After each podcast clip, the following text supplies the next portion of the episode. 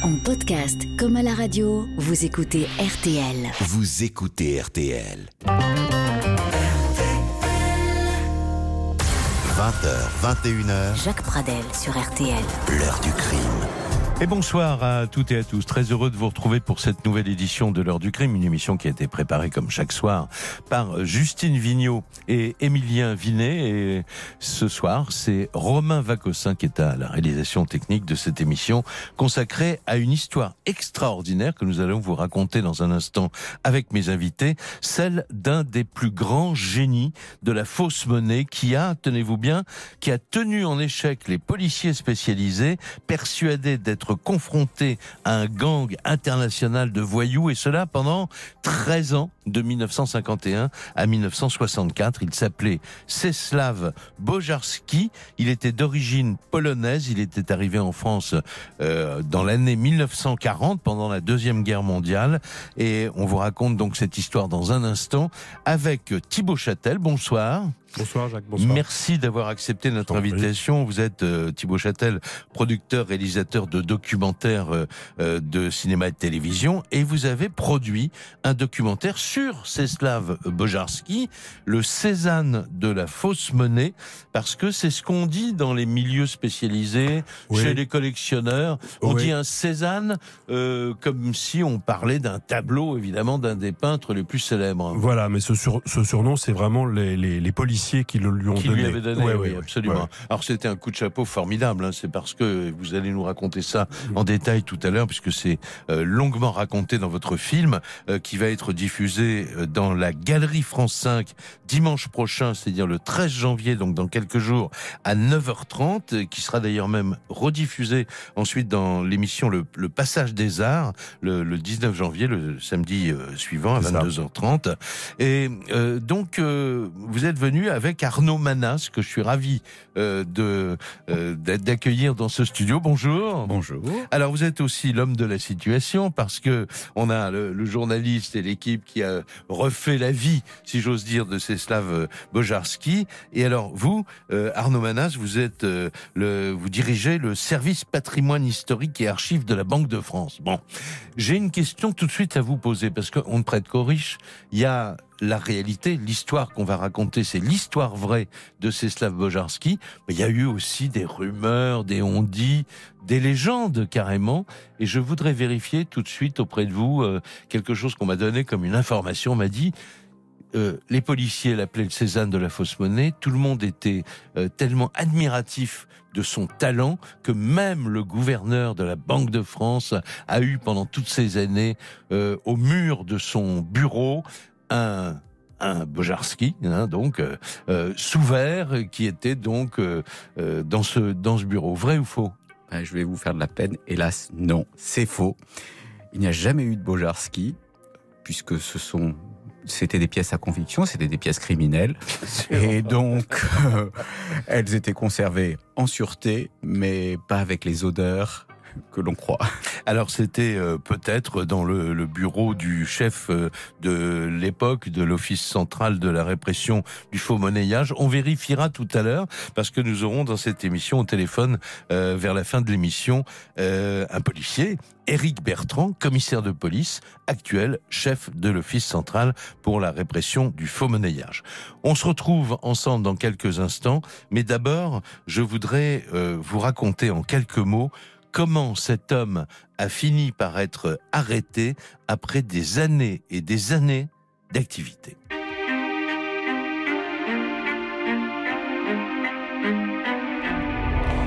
À la fin du mois de janvier 1964, les policiers de l'Office de répression contre le faux monnayage encerclent un banal pavillon de la petite ville de Montgeron, dans la banlieue sud de Paris.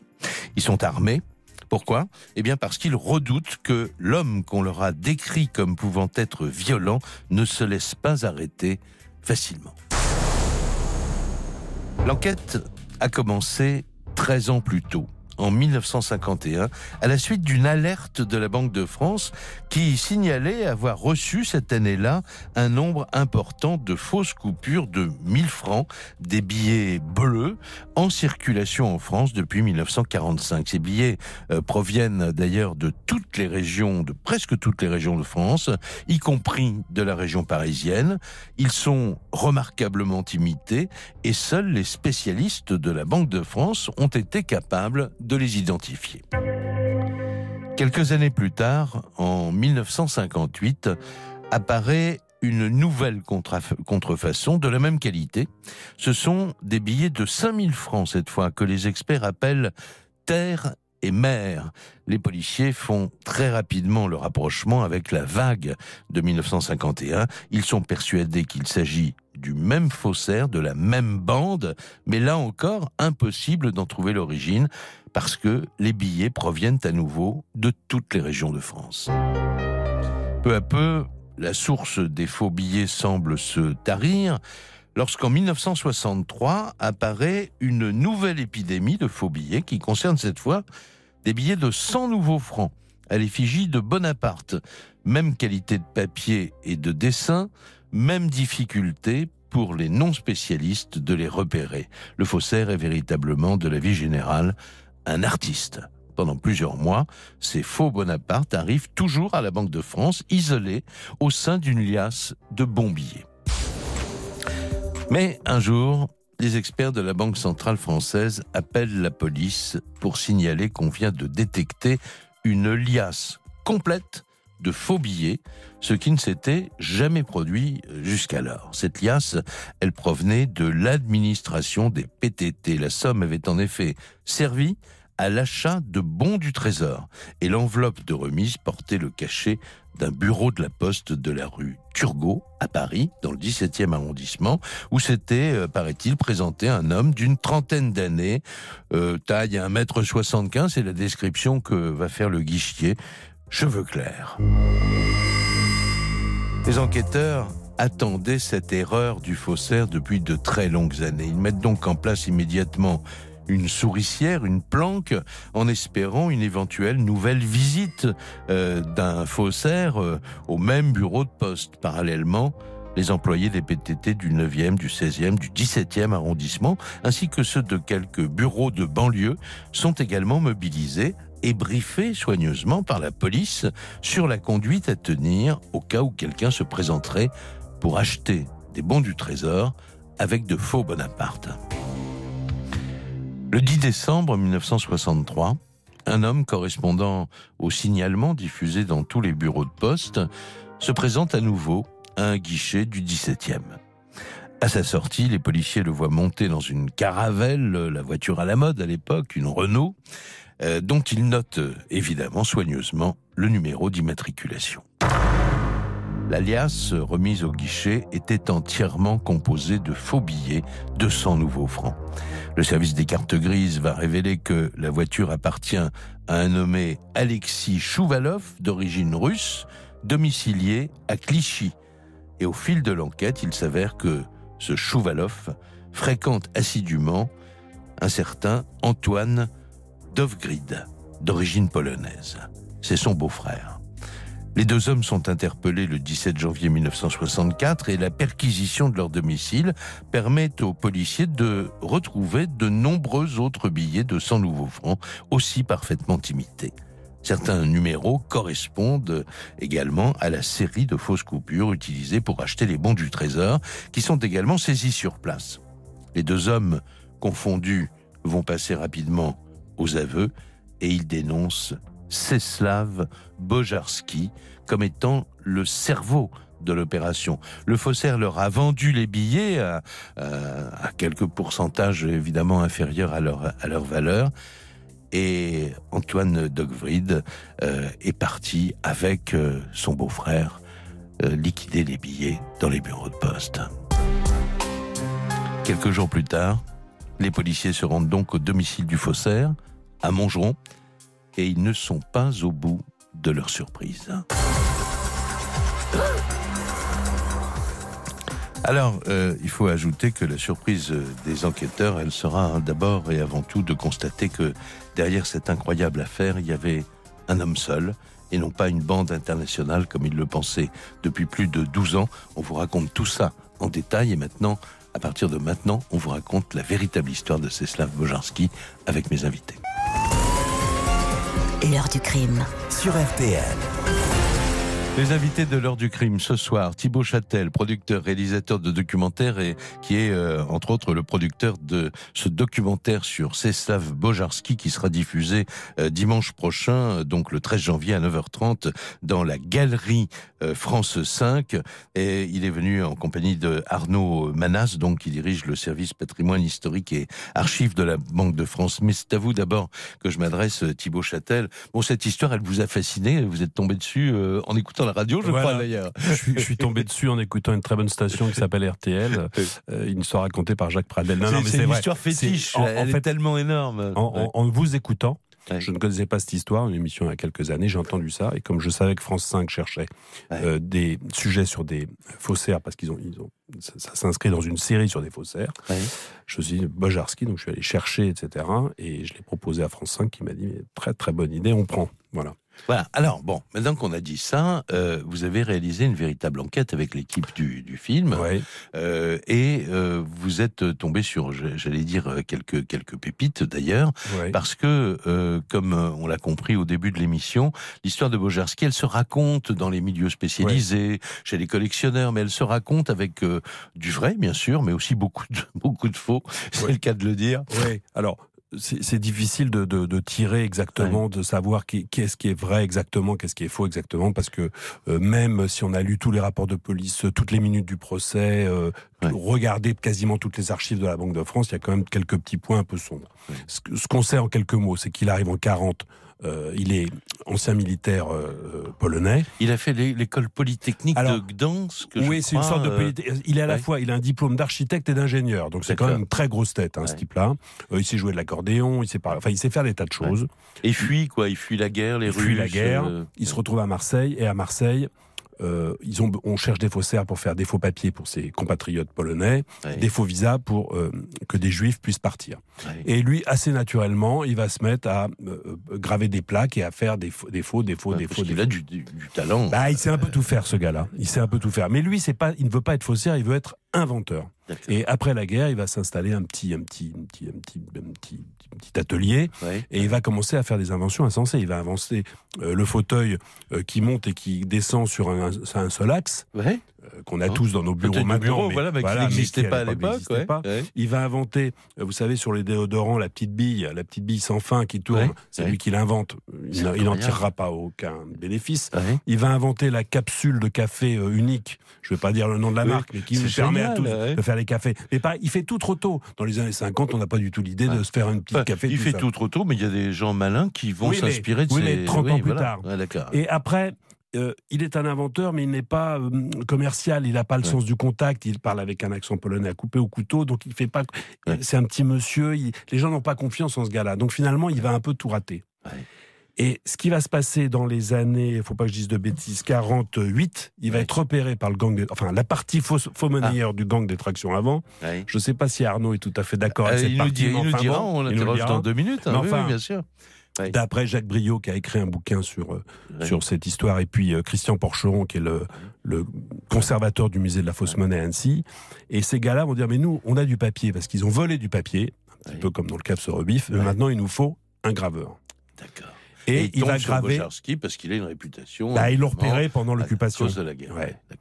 Et il a besoin d'argent il a une femme il, bon et il va accepter de graver un, un, un- un 1000 francs Ouais. un- une plaque pour faire des faux billets de 1000 francs Ouais.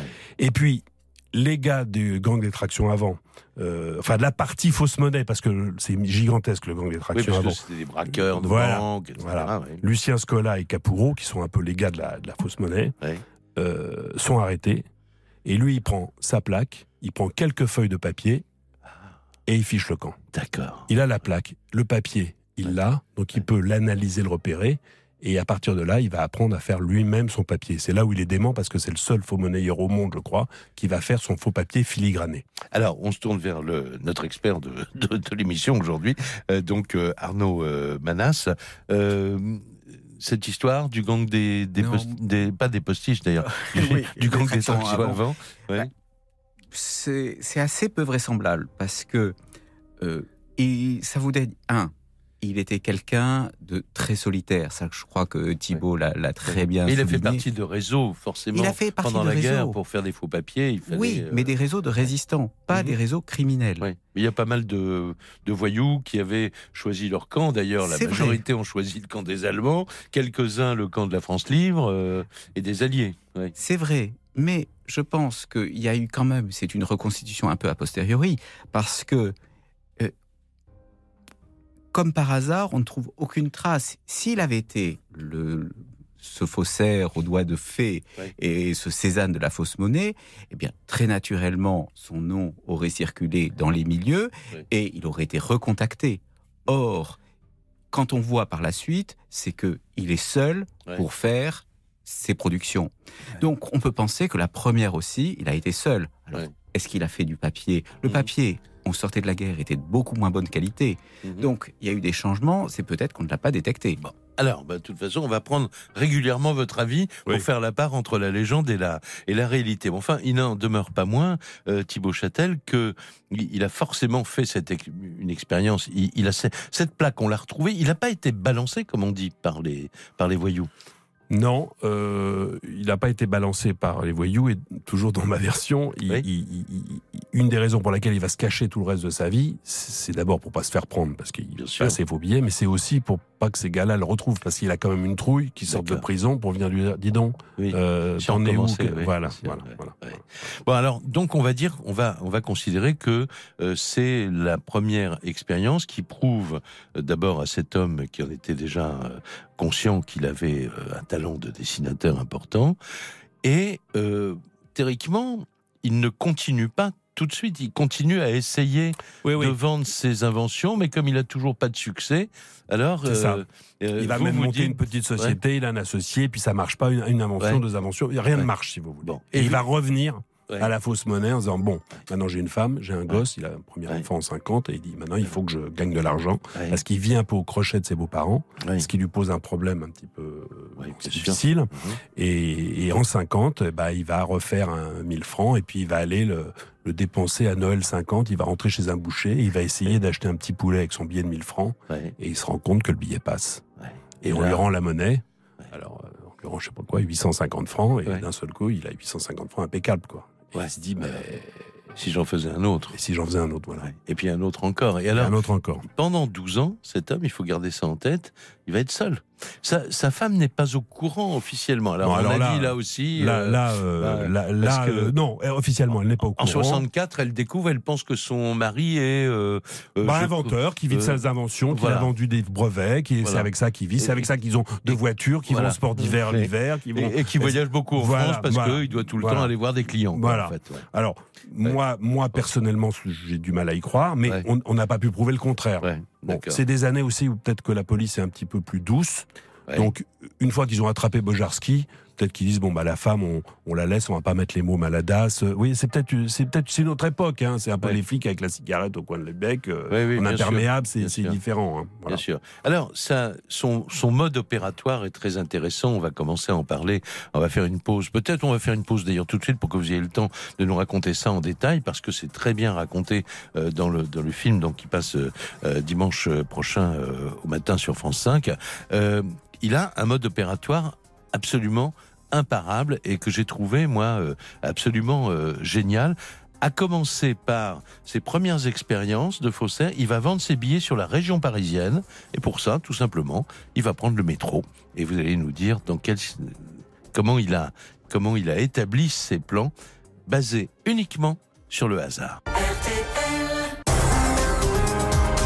L'heure du crime sur RTL. Aujourd'hui, à la une de notre émission, celui qu'on a euh, Euh, paraît-il, c'était les, policiers qui l'avaient baptisé le Cézanne de la fausse monnaie, tellement était grand son talent de, de faux monnayeur, Céslav Bojarski, dont Thibaut Châtel euh, nous raconte euh, l'histoire ce soir avec Arnaud Manas, qui dirige le service patrimoine historique et archives de la Banque de France, et donc dans les archives, il y a aussi les faux billets. bon, c'est un constat. Et tout à l'heure, on parlera du côté vraiment policier, évidemment, avec le commissaire Éric Bertrand, euh, qui est chef de l'Office central pour la répression du faux monnayage. On verra avec lui au passage que vraiment on est en train de parler euh, d'une époque totalement révolue, évidemment, au XXIe siècle. Euh, je reviens à vous donc, Thibaut Châtel, maintenant. La méthode Bojarski, il a gambergé, c'est pas seulement un génie du dessin, c'est un génie de la gamberge quand même. Alors, Bojarski se dit bon, la, police va chercher un type qui a un mode opératoire pour, pour, pour écouler ses billets. Donc moi, il faut surtout que je n'en ai pas. Donc il prend le métro au hasard, il descend dans une station au hasard, il rentre dans une boutique au hasard, il dépense un billet, jamais deux, jamais trois, un billet. Avec un billet de 1000 francs, il achète par exemple un paquet de gauloises ou euh, une petite boîte de... Un bouquet de fleurs, un bouquet de fleurs du parfum. Il prend sa monnaie, il sort, il reprend le métro, il change, il change d'endroit. D'accord. Il a Et il revient jamais deux fois même. Voilà, il a lavé l'argent puisqu'il a 90% de la monnaie qui lui revient, qui est propre. Ouais, ouais. Euh, le bouquet de fleurs, il l'abandonne. Alors la légende dit que le bouquet de fleurs, il l'abandonne dans un square où il y a des amoureux, euh, que le rasoir, il l'abandonne devant une maison de retraite pour qu'un petit vieux trouve bon, la bouteille de vin après. Bon, ah, enfin, il ramène pas des cadeaux à la maison. Rien chez lui, Il ne ramène rien chez lui parce qu'évidemment, il peut pas rentrer tous les soirs avec des bouquets de fleurs, des rasoirs, des paquets de cigarettes, des boîtes d'allumettes. Ça n'a aucun sens. Donc il abandonne tout ça. Et après, il ne retourne jamais deux fois au même endroit. Jamais deux fois dans la même station, jamais deux fois dans la même boutique. C'est-à-dire qu'il son système, voilà. mais il doit avoir les poches remplies de monnaie, quoi. Il a les poches remplies de monnaie. Et puis, il va commencer, euh, quand il a bien écumé Paris et la banlieue, bah, à prendre le train, pareil, au hasard, à dire bah, tiens, je vais aller à Grenoble. Il va à Grenoble, il fait trois boutiques, il reprend le train, il rentre. D'accord. Et, alors, qu'est-ce qu'il fait avec la monnaie alors? Bah, Avec la monnaie, il va nettoyer cette monnaie en achetant des bons du trésor, des bons du trésor dans les postes. Oui. Et puis ensuite, avec les bons du trésor, il va acheter de l'or. D'accord. Et tout ça, il va mettre ça dans un coffre. Euh, un bah, coffre qui, qui, est, chez lui. Oui, qui, est chez lui. Enfin, qui est d'abord chez lui à, oui, il, a d'abord été hébergé par ses beaux-parents, c'est cela. Et puis petit à petit, il a quand même un train de vie, euh, finalement, de ses affaires officiellement marchent bien, et il va construire ce fameux pavillon de, de. Euh, voilà. Euh, d'abord, il veut, il veut pas rester chez ses beaux-parents parce que ça le gêne un petit peu. Puis il a, son petit, il a sa petite, son petit atelier dans le fond du jardin, ça ne lui va pas. Et en fait, il va construire une maison qu'il va dessiner lui-même. Et dans cette maison, il va prévoir sa cache avec son officine, avec son atelier. Il va prévoir un toit plat, avec une légère pente, pour récupérer les eaux de pluie pour avoir de l'eau de pluie, c'est-à-dire non, non calcaire, pour fabriquer les, les, le, le, le, papier, et aussi pour pas être opéré par une, par une énorme consommation d'eau. Donc tout est pensé, organisé, prévu. Et voilà. Le type, il, a, il voit un peu loin. Quoi. Ouais. Alors, ça vous agace un peu ce, côté ah, génie de... le côté, Oui, le, côté génie. Non, c'est quelqu'un, manifestement, il était au-dessus de la moyenne des faussaires, en termes d'intelligence. Mais ces billets, vous qui êtes un spécialiste, vous les avez vus aussi Oui, euh, tout à fait. Alors, ah, il faut reconnaître euh, qu'ils sont exceptionnels par leur qualité. Et c'est pour ça, il faut le souligner, c'est pour la première fois dans l'histoire des billets de la Banque de France, la Banque de France les a remboursés.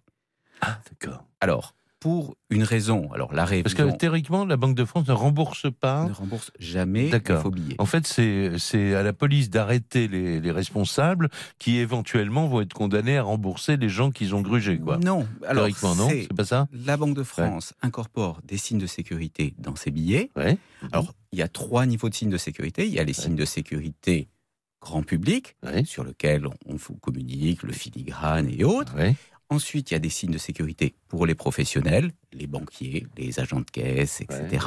et puis après, il y a les signes de sécurité Banque centrale, mais qui sont secrets, ça bien sûr, on ne communique pas dessus. Et c'est comme ça d'ailleurs que la Banque centrale a détecté les faux billets, puisque régulièrement, donc l'argent qui est en circulation, j'ai appris ça en regardant le film de, de Thibaut Châtel, l'argent qui est en circulation, à un moment il vieillit, il craque moins, etc., il s'abîme, on le renvoie à la Banque de France. Et là, avant de le détruire, la Banque de France, évidemment, vérifie au cas où. Tout à fait. Non, Même, c'est ce qui se passe, c'est que chaque fois que quelqu'un, un commerçant par exemple, va déposer sa recette à sa banque, Oui. Et sa banque va déposer sa recette, enfin, déposer son encaisse excédentaire à la Banque de France. Et à ce moment-là, tous les billets sont triés, recomptés.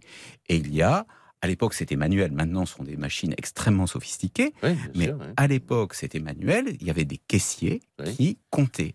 Mhm. Et, et c'est là toute la subtilité, parce que sans quand on a découvert le premier Bojarski, c'est pas le caissier, il n'a pas regardé, il n'a pas vérifié un signe de sécurité. Comme vous, vous compteriez des billets dans une liasse, Mhm. mais lui, le premier, il s'est dit, il y a quelque chose qui va pas. D'accord. Et Le c'est toucher, l'expérience. le toucher, euh, l'expérience. Le je ne sais quoi, Peut-être le bruit. le bruit, un ouais. ensemble de signes. Il Ouais. a dit, ce billet, il a, il l'a regardé, il, il a- C'est- il, a ne me plaît chose. pas. Ouais. Il ne me plaît pas. Et alors donc ensuite, comme il avait euh, des expé- une expérience, une longue expérience, il l'a envoyé au laboratoire. Et là, ils ont fait tous les tests. Ils ont regardé vraiment les signes de sécurité. C'est là qu'ils ont détecté. Et à partir de là, on a fait attention, on s'est aperçu qu'il y en avait qui arrivaient d'un petit Tout peu à fait. partout en France. quoi. Tout à fait. Alors, euh, Thibaut Châtel, euh, il y a un, un petit détail qui m'a beaucoup frappé dans le, dans le film, que les auditeurs qui, qui vous entendent ce soir vont découvrir euh, s'ils regardent vo- ce film euh, dimanche matin sur France 5. C'est que euh, il a rencontré, dites-vous, dans le film, un échec, En allant changer un billet. Il y a un commerçant qui, Alors- lui aussi, lui a dit Mais il y a pas un bon votre billet. Alors ça, c'est avec le, le deuxième, son deuxième faux billet, c'est le 5000 francs. Oui, parce que, euh, ce a dit, Euh, oui. Il va euh, chez un commerçant, on est en 1960, pour Ouais. acheter euh, je ne sais quoi, un bouquet de Ouais. fleurs, et le commerçant lui fait Mais il est pas bon, votre billet En effet, il est pas bon, il va pas. Donc Bojarski a un, un coup au cœur, euh, il sent le. le- alors que son 5000 francs est assez parfait. Ouais. Et le gars lui dit Il n'y a pas les trous d'épingle. Parce qu'à l'époque, les billets, on fait des liasses de 10 billets et on les accroche avec une épingle. Et à partir de ce moment-là, Bojarski va dire Bah voyons, et il va trouer ses billets avec des épingles pour que les billets fassent vrai. Voilà. Voilà. Alors après, quand on aura découvert euh, son système, on va découvrir qu'il avait, euh, et c'est la- l'autre, euh, comment dire, particularité de cette histoire que je voudrais que qu'on aborde maintenant.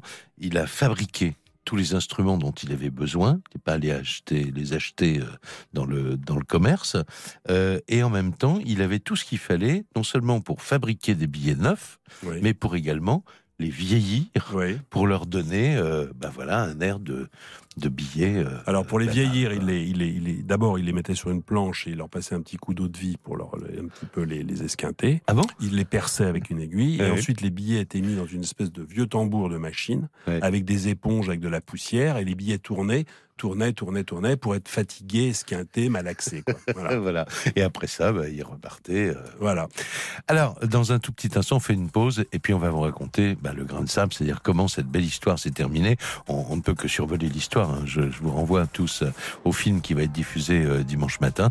Euh, et puis, on, nous prendrons également notre policier de ce soir, donc Éric Bertrand, et pas, le, pas des moindres, hein, puisque commissaire Éric Bertrand est actuellement chef de l'Office central pour la répression du faux monnayage. Retour de l'heure du crime. Jacques Pradel sur RTL. Et ce soir, on vous raconte la véritable histoire de Czeslaw Bojarski, donc ce, ce faussaire, euh, n'hésitons pas, euh, bon, de génie. euh, c'est vrai quand même qu'il a tenu en échec l'ensemble des policiers spécialisés dans la répression du faux monnayage pendant plus de plus de 12 ans. Et puis, on vous racontera tout à l'heure ben, le grain de sable, comment finalement cette cette aventure qu'il menait en, en solitaire s'est arrêtée parce que un jour, il en a eu marre, on va dire, de prendre le train le matin pour aller à Marseille un jour, à Lille le lendemain, à Nantes le troisième jour. Il a voulu mettre dans le coup, comme on dit, euh, quelques proches. Mais euh, c'est là que le grain de sable euh, s'est manifesté. On en parle tout à l'heure. Tout de suite, on va prendre en ligne euh, Monsieur Éric Bertrand, donc commissaire de police, chef de l'Office central pour la répression du faux monnayage. Bonsoir, monsieur. Bonsoir, Monsieur Pradel. Alors, merci beaucoup hein, d'abord d'avoir euh, accepté de, de, de participer à cette émission. En, en fait, la, la légende ou l'histoire Bojarski, elle est, elle est très connue de tous les policiers spécialisés. Tout à fait. Donc, euh, Bojarski reste un, reste un mythe euh, au sein de l'Office euh, de la fausse monnaie, vu qu'on n'a jamais retrouvé quelqu'un qui faisait des billets d'une telle qualité. Ouais. Voilà. Et maintenant, avec les moyens, les nouvelles technologies et les moyens modernes euh, de, de faux monnayage, euh, on, on continue à pouvoir les détecter. Euh, Ils sont, ils sont pas aussi beaux que les Bojarski? Alors disons qu'aujourd'hui, surtout les billets, les euros, ont, beaucoup plus de, de sécurité Oui. que, les, que les francs de l'époque. Bien Voilà. sûr, ouais, d'accord. Qui, permet d'être d'être beaucoup plus efficace en la matière. D'accord. Qu'est-ce qui vous frappe, vous, en tant que policier spécialisé? J'imagine c'est une passion aussi euh, euh, au fil du temps hein, de euh, cette, cette fausse monnaie qui existe. On dit que c'est le euh, que c'est pratiquement le troisième euh, plus vieux métier du monde parce qu'il y a de la fausse monnaie depuis qu'il y a de la monnaie en circulation. Mais qu'est-ce qui vous vous euh, vous a paru extraordinaire dans cette histoire de Bojarski? Alors bon, euh, déjà pour répondre à une question euh, que vous avez posée en début d'émission, il est vrai que dans le bureau de chef d'office, donc chaque, euh, chaque chaque chef se passe religieusement. euh, on a souvert donc un, un exemplaire de. vous l'avez donc là, Voilà. on n'est pas dans la légende. On a un exemplaire dans 2000 francs euh, Minerve et Hercule, hein, Ouais. donc 1000 anciens francs, Ouais. et euh, un exemplaire donc de 100 francs euh, Bonaparte. Voilà, Donc bon, euh, des, qui est- vrais Bojarski. voilà. qui est là. Ouais. Et si si Bojarski le. Alors d'ailleurs ça vaut euh, ça, ça vaut cher. Je, je reviens à vous tout de suite, mais euh, Thibaut Châtel, vous euh, il y a une vente aux enchères euh, dans, Oui. dans le film et Oui, on voit hein. que ça peut atteindre les Bojarski Bah, des sommes un, de, importantes. un hein. billet de 100 francs, ça vaut à peu près 250 euros aujourd'hui sur le marché des numismates, Ouais. ouais. euh, des collectionneurs. 100 Un francs Bonaparte de, de oui, oui, l'époque. voilà, donc, ça ouais. s'achète 200, 250 euros. Ouais. Un, un Bojarski peut coûter plus de 5000 et puis il y en a même certains dédicacés. euh, J'en on en a vu un Euh, à, mais- au- à Annecy au musée de la fausse monnaie. Les- Ça, ça- ça, grâce ça à, vous, grâce à vous, les auditeurs d'RTL peuvent aller consulter le site Ah oui. rtl.fr parce que on a mis la reproduction Voilà. de ce billet de dédicacé par Bojarski qui signe quand même le faussaire du XXe siècle. En hein. toute modestie. En toute ouais. modestie. Ouais, ouais. Bon, alors, euh, je reviens à vous, euh, Éric Bertrand. Euh, vous connaissez un petit peu l'histoire de l'enquête de, de vos collègues de l'époque? Oui, oui, parce qu'en fait, il reste, il reste quand même quelques, quelques archives au service. Oui. Euh, effectivement, c'est une enquête qui était très longue, comme vous l'avez dit, euh, quasiment 13 ans d'enquête, et puis euh, bon, qui euh, l'affaire étant résolue sur un, sur un coup du sort. hein, je, je vous laisse, je vous laisserai le, le raconter. Ah ben non, non, Euh, non, non, non, on compte sur vous pour euh, pour nous dire justement. Je veux vérifier aussi parce que il y a pas mal de rumeurs qui circulent sur la manière dont les policiers, lorsqu'ils ont effectué la perquisition de la maison de Montgeron, ont fini euh, par trouver vraiment le laboratoire, enfin l'endroit euh, secret où Bojarski fabriquait vraiment ses ses billets. Mais si on revient au jour de la perquisition, pendant plusieurs heures, ils vont sonder cette maison, ils vont rien trouver.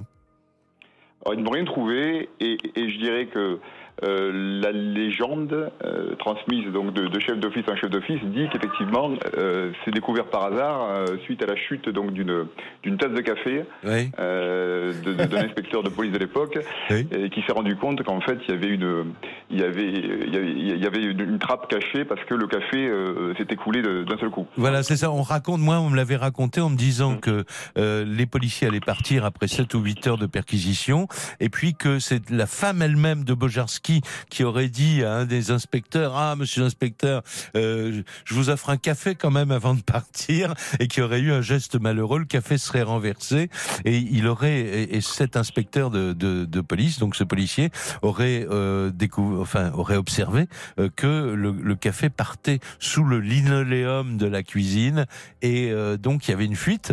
Euh, il a soulevé le linoléum et en dessous il y aurait eu donc la fameuse trappe derrière laquelle se, se dissimulait le laboratoire de Bojarski. C'est ce qu'on vous a raconté donc aussi. Tout à fait, c'est ce qui Ouais. raconte, je dirais, euh, au sein Ouais. de l'Office central depuis depuis bientôt euh, 60 ans. D'accord. Alors, bah, puisqu'on est en train de raconter cette, dé- cette découverte, je, je reviens là à Thibaut Châtel.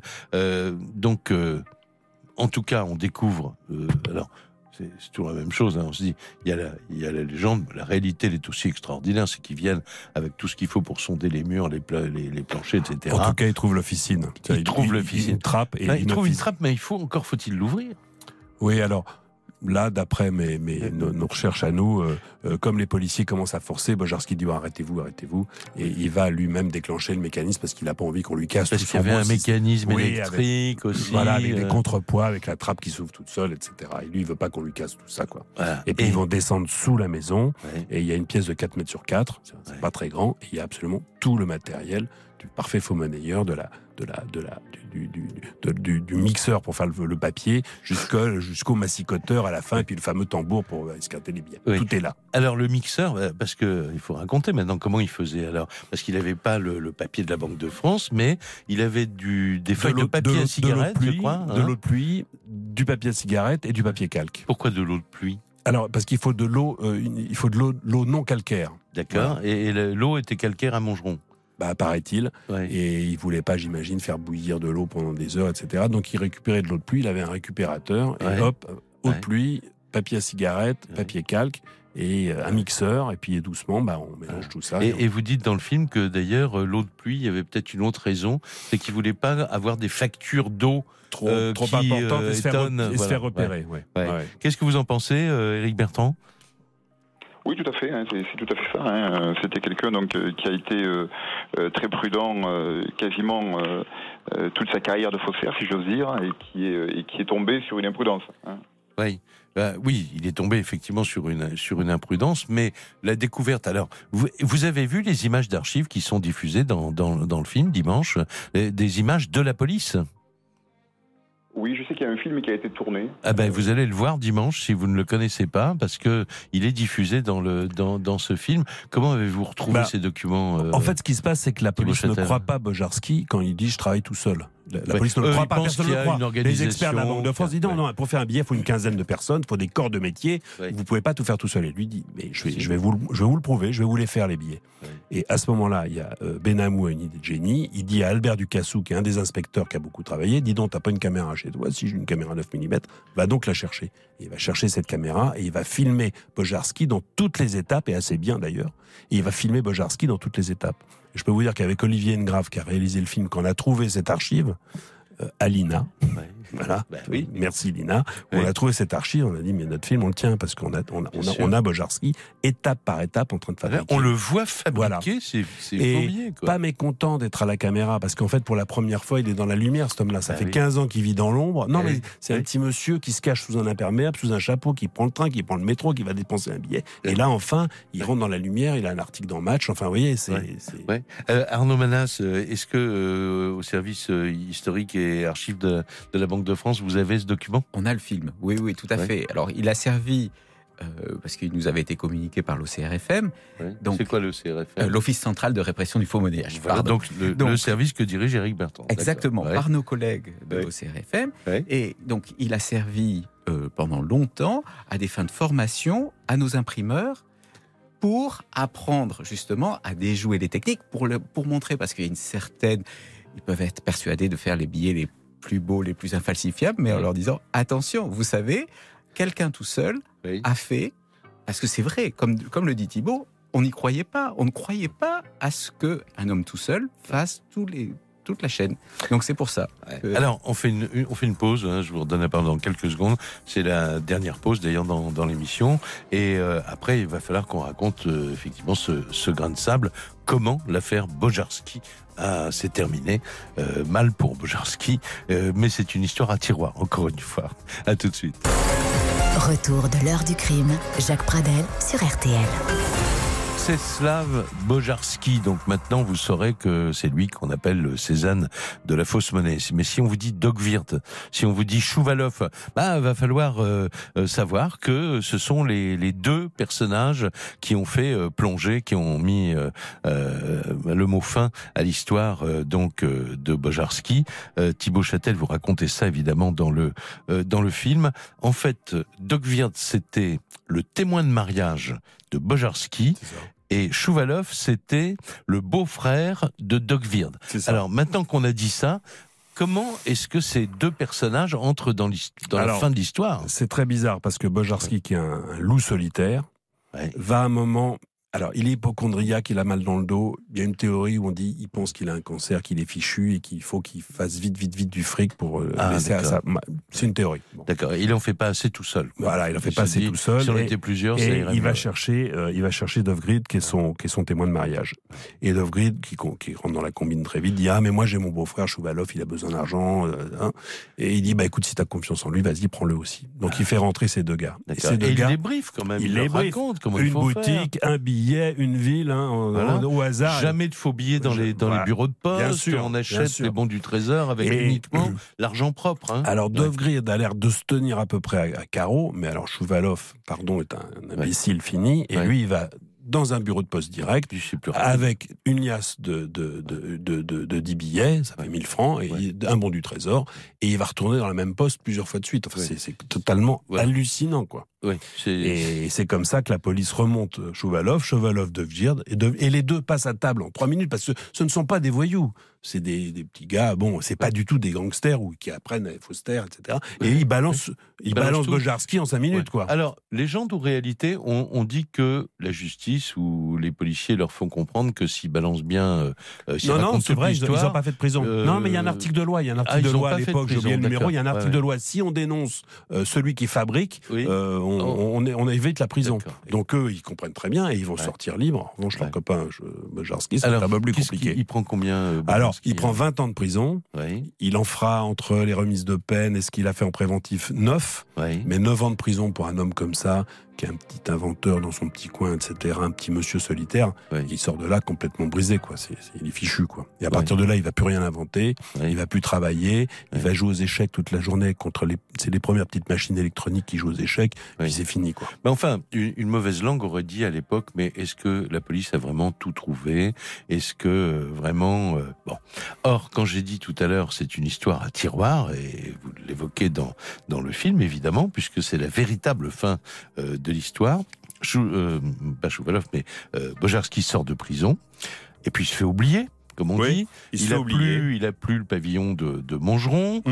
Euh, il vit toujours avec euh, avec sa femme. Euh, et ils vont en vacances, je crois, à la, à la neige. Alors, euh, ils habitent à Évry, et puis ils vont faire une marche dans le massif central. là, chez eux, alors qu'ils ne sont pas là, il y a une, une inondation, pardon, on est en soix- 1978. dans, les- dans, dans l'appartement Dans le ont, petit appartement d'Ivry qui, qui appartenait à la belle famille. Il est retombé un peu au départ, c'est la belle Ah, famille qui le, qui le loge. Et là, les voisins appellent les pompiers. Quoi. Voilà, les pompiers arrivent, cassent la porte, ils déplacent la cuisinière pour chercher la fuite, et là ils tombent sur une cache dans laquelle il y a des pièces d'or et des lingots. D'accord. Donc Voilà. c'était euh, ce que euh, Bah, le- euh, le Bojarski butin de avait quand Bojarski- même sauvé, le vrai butin. Ouais. De ouais, Bojarski. Ouais, ouais. Voilà. Et ce butin va être euh, saisi par la Banque de France. Ouais. Euh, Il y a un procès qui va perdre parce qu'ils vont et, et, Ouais. et, et Bojarski va payer sa dette à la banque. Ouais. Et Arnaud Manas, alors là, on va dire, euh, euh, euh, on peut chercher la moralité de l'histoire. La, la Banque de France est rentrée dans ses sous. Expliquez-nous ça. Oui, le, crime ne paie pas, c'est vraiment, c'est vraiment le cas de le dire, la là, oui. puisque euh, Oui. en 1978, enfin, en- Oui. on trouve cet or, parce qu'il a essentiellement des lingots des Napoléons.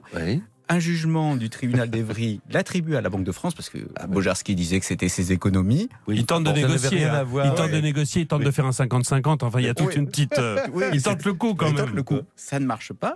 Et donc, c'est finalement la Banque de France qui récupère cet or. Oui. Et avec l'or ayant tellement monté, Oui. finalement, elle le vend.